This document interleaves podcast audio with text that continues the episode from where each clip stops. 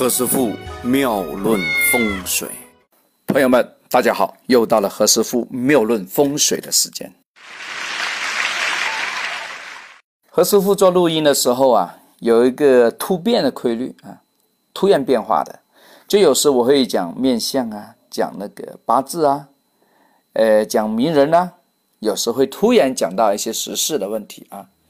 也说大家听听听听，我几天讲面相，突然就讲到某个名人上去了，就好像我前几天呢讲那个八百合和陈羽凡的故事啊，讲讲讲，突然又讲面相去了啊，这没办法，因为是一个新闻的热点。何师傅也是比较八卦的人啊，也喜欢研究一下别人，所以呢就突然就来一个名人的点评。那今天也不例外，我们也点评一下我们一个大名人啊，我常看他的小品的。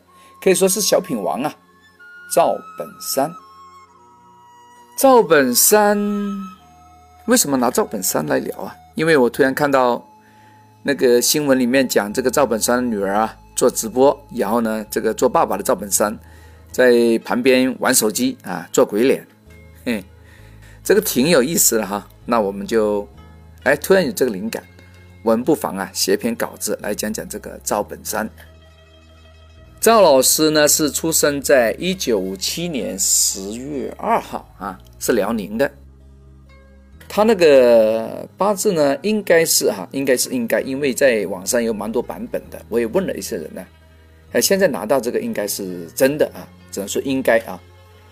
他是戊戌年辛酉月乙卯日，然后是丙子时啊。他的大运呢是走壬戌癸亥。甲子、乙丑、丙寅、丁卯和戊辰。老赵这个八字啊，我们看看啊，他那个年的那个干支里面呢，他都是财；月的干支里面都是官，财生官呢，啊，非常的有力量啊。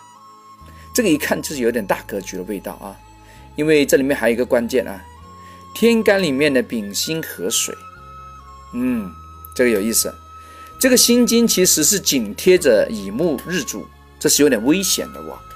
但是好在呢，它时辰里面有个丙火啊，丙辛合了水，又将这个身弱要硬比的这个日主啊给救了过来啊。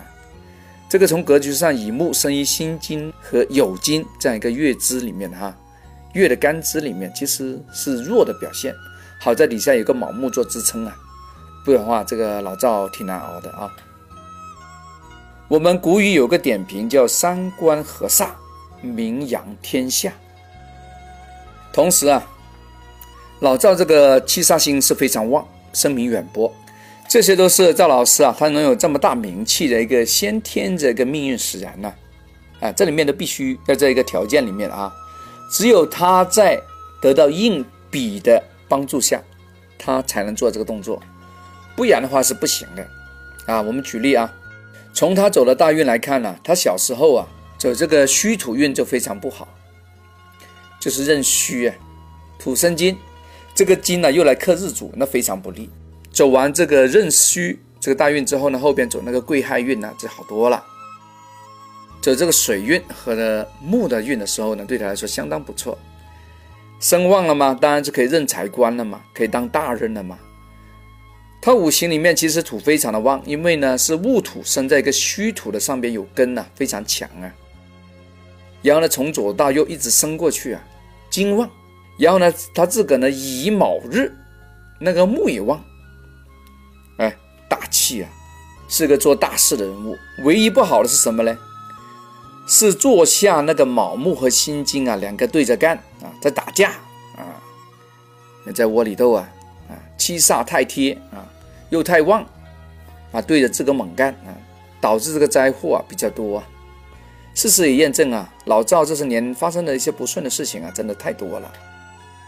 天干里面这个丙辛合是啥意思呢？丙火是处在子水之上，这个丙火不足。丙火代表这个心脏血液啊，啊，这丙火本来就摇摇摆摆的，这个丙火又喜欢跟那个辛金合，丙辛又合水。将这个火给化没了，所以老赵一辈子要注意这个心脏和心血管的问题啊，容易头晕，啊，血压有点状况，我相信一些关心赵老师身体健康的朋友啊，都应该有听到这个消息啊，这是个问题所在。赵老师呢，现在呢走的是丁卯大运啊，丁卯，丁是火，这个火出来呢，其实干了坏事，因为呢丁一出来，这个丙辛合就破掉了，破合，哎，这个有问题啊，会出事情的我。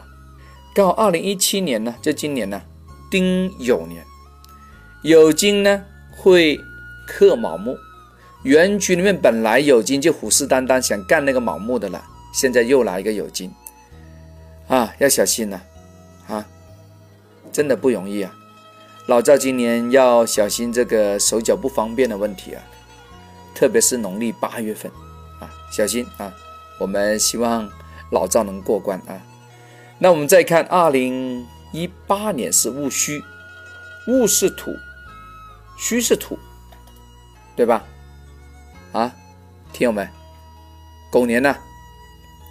这个戌呢会跟卯合，合化成火。老赵的成功密码是水和木啊，不需要火啊。也就是说，几乎我们很清楚了。二零一八年老赵也不怎么好啊，身体要小心哦，啊，有状况哦，要注意啊。老赵的那个八字里面呢，心经在旁边啊，紧贴日主，又有通根，善于表达。其实这个心经啊，也代表小孩。为什么他家小孩喜欢玩直播啊？因为经也非常旺啊，爱表达、爱说啊、爱讲啊，这个肺的功能好啊，非常有才艺啊。在这里，我们也祝愿老赵的那小孩啊，能够早日成名，给我们一些好的作品出来。希望他这个父女俩啊，能够在我们演艺圈呢，继续发光发热啊。给我们一些好玩的、好听的、非常棒的作品出来啊！我们期待这一天。OK，今天讲的东西有马后炮的部分，也有一些前瞻性的部分啊，让我们拭目以待。OK，今天先聊到这，我们下次再讲，拜拜。这里是何师傅妙论，每天晚上九点播音，请加一三八二三。一零四一零五为微信好友，明星评论生肖运程更加精彩，请听下一篇。